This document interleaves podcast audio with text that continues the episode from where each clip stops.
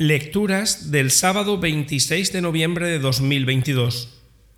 Primera lectura. Lectura del libro del Apocalipsis. El ángel del Señor me mostró a mí, Juan, el río de agua viva, luciente como el cristal que salía del trono de Dios y del Cordero. A mitad de la calle de la ciudad, a ambos lados del río, crecía un árbol de la vida. Da doce cosechas una cada mes del año, y las hojas del árbol sirven de medicina a las naciones. Allí no habrá ya nada maldito. En la ciudad estarán el trono de Dios y el del Cordero, y sus siervos le prestarán servicio. Lo verán cara a cara y llevarán su nombre en la frente. Ya no habrá más noche, ni necesitarán luz de lámpara o del sol, porque el Señor Dios irradiará luz sobre ellos, y reinarán por los siglos de los siglos me dijo, estas palabras son ciertas y verdaderas. El Señor Dios, que inspira a los profetas, ha enviado su ángel para que mostrase a sus siervos lo que tiene que pasar muy pronto. Mira que estoy para llegar. Dichoso quien hace caso del mensaje profético contenido en este libro.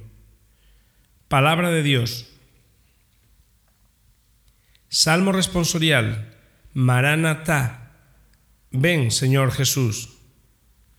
Venid, aclamemos al Señor, demos vítores a la roca que nos salva, entremos a su presencia dándole gracias, aclamándolo con cantos.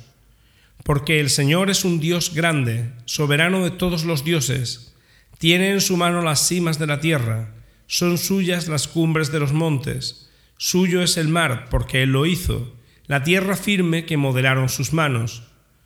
Entrad, postrémonos por tierra bendiciendo al Señor, Creador nuestro, porque Él es nuestro Dios y nosotros su pueblo, el rebaño que Él guía. Maranatá, ven Señor Jesús. Evangelio. Lectura del Santo Evangelio según San Lucas.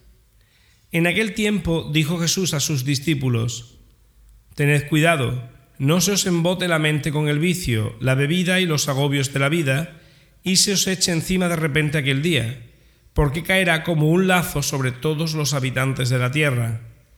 Estad siempre despiertos, pidiendo fuerza para escapar de todo lo que está por venir, y manteneros en pie ante el Hijo del Hombre. Palabra del Señor.